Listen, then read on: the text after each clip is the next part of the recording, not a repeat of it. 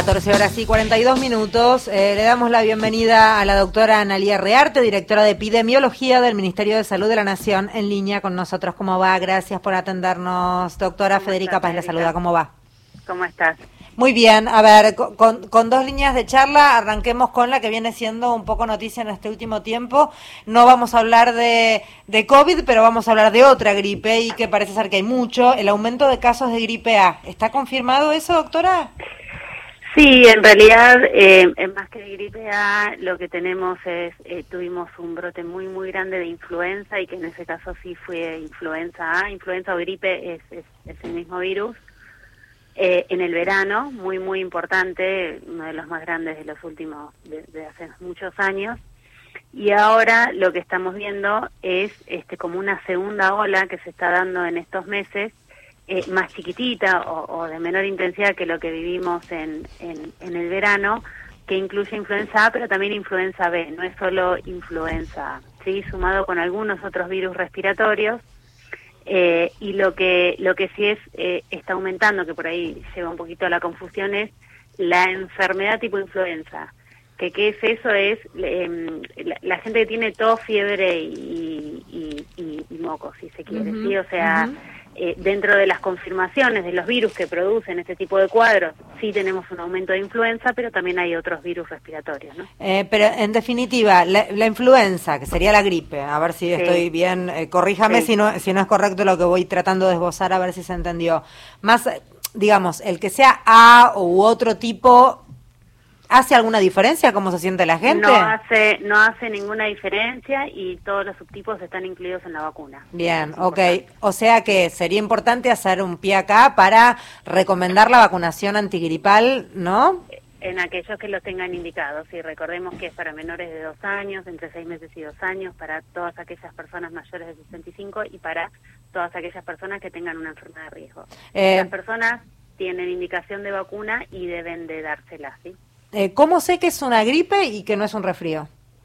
Eh, es muy difícil clínicamente, digamos, eh, por eso nosotros también vamos revisando esto, digamos, o sea, independientemente porque no está indicado tampoco hacer diagnóstico a todo el mundo, digamos, ¿no? Si uno no tiene factores de riesgo y, no le generó enfermedad grave, no deberíamos de diferenciar, porque el tratamiento básicamente el riesgo es el mismo, eh, sea gripe o cualquier otro virus. ¿Y cuál es el riesgo de, la influenza? ¿Cuál es el riesgo de una gripe? Y el riesgo de la influenza es en aquellas personas, estas que tienen indicación de vacunas, que justamente tienen indicación de vacunas, que son las mayores de 65, los menores de dos años y todos aquellos, por ejemplo, que, eh, que tengan enfermedades respiratorias crónicas o pulmonares crónicas, ¿sí? Eh, todas esas personas tienen, si se agarran un virus de influenza, tienen más riesgo de hacer enfermedad grave. Es por eso que, sería, a, qué deriva una enfermedad grave? ¿Lo pulmonar? Puede ser, claro, puede ser neumonía. O sea que más o menos estamos hablando de lo mismo que del COVID, si se quiere, pero con otra terminología, este, un poco más dentro de la normalidad, por suerte, pero digo, es no deja de ser, eh, digo, la, línea del COVID llevado a otro tipo, a lo mejor, de bichito. Exacto, es un virus respiratorio. el, el SARS-CoV-2 o la que nos da enfermedad COVID era una enfermedad respiratoria, es un virus respiratorio, igual que el influenza, igual que otros virus como se llaman también sincicial respiratorio, que afecta mucho a chicos y que circula mucho este año, para influenza, adenovirus, hay otros virus respiratorios. Sí, a ver, este. y, ese, ese barbijo que fue tan importante, sobre todo en esa primera etapa muy fuerte en donde ustedes los médicos registraron esa baja en todas las patologías pulmonares, también en estas épocas que son tan alergénicas, en fin, y que hay tanta cosa, porque el barbijo nos protegía de un montón de otras cosas además del COVID. ¿Hoy sería aplicable la recomendación de usarlo?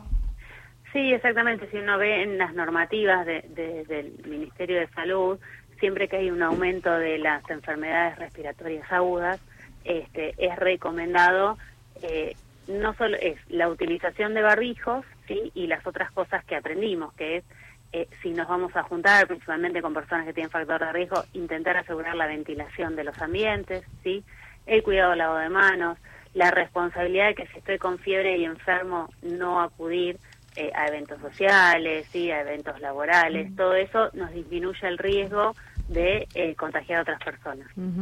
Eh, pasamos a la campaña que está en este momento en vigencia, que tiene como eje la vacunación de, los peques. Entiendo que es sarampión, no sé si hay alguna otra ahí que se, se meta dentro de, la campaña que está llevando adelante. Sí, exactamente. Es eh, para los chicos de entre 1 y 5 años, o sea, 4 años completos, ¿no? Este, y es sarampión, rubiola y poliomielitis. Y, ¿Y por qué hacemos esta campaña? Estas tres enfermedades son enfermedades que tenemos nosotros en Argentina eliminadas, o sea, sí, no tenemos eh, casos, por suerte, y logramos esa eliminación gracias a eh, la vacunación y a las altas coberturas de vacunación. Son todas enfermedades que son plausibles de erradicación y que estamos en vías de erradicación. Erradicar significa que no existan más en el mundo, como pasó con la viruela, por ejemplo, ¿sí? En este momento estas tres nosotros las tenemos eliminadas de Argentina, pero están en muchas otras partes, por ejemplo, sarampión. Eh, tenemos endémico en Brasil, en muchos países de Europa, ¿sí? Que hace que el riesgo de que nosotros volvamos a tener sarampión es muy grande si no mantenemos altas nuestras coberturas, ¿sí? Entonces, eh, es por eso y lo mismo con poliomielitis. Nosotros hace muchísimos años que no tenemos ya y tenemos eliminado y no tenemos circulación del virus de la poliomielitis, pero sí todavía hay países que tienen circulación y entonces es muy importante que eh, a todos estos niños les demos una dosis extra de vacuna. Esto es muy importante. Eh, ¿cómo, viene, ¿Cómo viene la asistencia de, lo, de los responsables de las criaturitas? ¿Cómo venimos vacunando? Eh, y se está intentando promover la, la, campaña es hasta el 13 de noviembre, nos queda este mes. Hay algunas, eh, es muy variable la, la respuesta por provincia, pero es muy importante que tengamos en cuenta, primero, que es gratuito, segundo, que no necesita una orden médica, y tercero, que aunque tengamos el esquema de vacunación completo, es una dosis de más, es una dosis extra, eso es muy importante. Y no le va a hacer mal al, al, nene, al niño. No, no, no, para nada. Perfecto, para nada. perfecto. Y tenemos que ayudar porque si no, tenemos realmente mucho riesgo de reintroducir principalmente sarampión, que tenemos todo el tiempo casos importados y de gente que viaja y es fundamental que nosotros podamos este, mantener esto. Sí, y polio nosotros creemos que no hay más porque por suerte tenemos el esquema de vacunación tan tan bueno y sólido, pero hace poco en Estados Unidos fue noticia por el alarmante suba de casos de polio, no, es broma. Sí, en realidad eh, hay, como distintos, no el poliovirus salvaje, pero sí polio, poliovirus derivados de, de la vacuna, porque la vacuna eh, puede virarla, que era la poliomielitis, la Sabin, y dar otro tipo de poliomielitis, pero, pero sí, digamos, cualquiera de las polios que, queremos prevenir es fundamental, fundamental estar protegidos. Eh, la última, para despedirla, es la doctora Analia Rearte, quien está hablando, directora de epidemiología del Ministerio de Salud de la Nación. Volvemos al COVID. ¿Qué se espera? ¿Sería esperable alguna otra tanda nueva de vacunación? Eh, ¿Cómo viene? ¿Cuál es? Porque leí que había un pequeño pico en Europa. No sé si es correcta la información que, que me llegó y cómo sería aquí. Sí, sí, sí. Eh, a ver, todavía COVID en el mundo no se estabiliza. Esto que, que vos me preguntabas y que nosotros sabemos que los virus respiratorios en invierno circulan más, sí, en verano menos. Eh, con COVID todavía no llegamos a esa estabilidad estacional para poder predecir fehacientemente más o menos cuándo es que sabemos que va a circular. En Europa sí está habiendo un repunte de, de casos, sí, con un pequeño aumento en las internaciones que se está observando, y nosotros lo que tenemos es que todavía tenemos eh, una población importante que no ha completado el segundo refuerzo, ¿sí? Así que en eso es lo que estamos trabajando, tanto en niños como en adultos, a que todos completemos las dosis de refuerzo que todavía hay un porcentaje importante de la población que no se dio, si bien tenemos muy buenas y altísimas coberturas del, del esquema inicial, incluso de la primera dosis de refuerzo, la segunda dosis de refuerzo es fundamental que no las podamos dar porque si bien ahora estamos en momento de descenso de casos, eh, probablemente eh, sí podamos tener alguna pequeña ola nuevamente. Bueno, bueno, muchísimas gracias doctora por hablar con nosotros.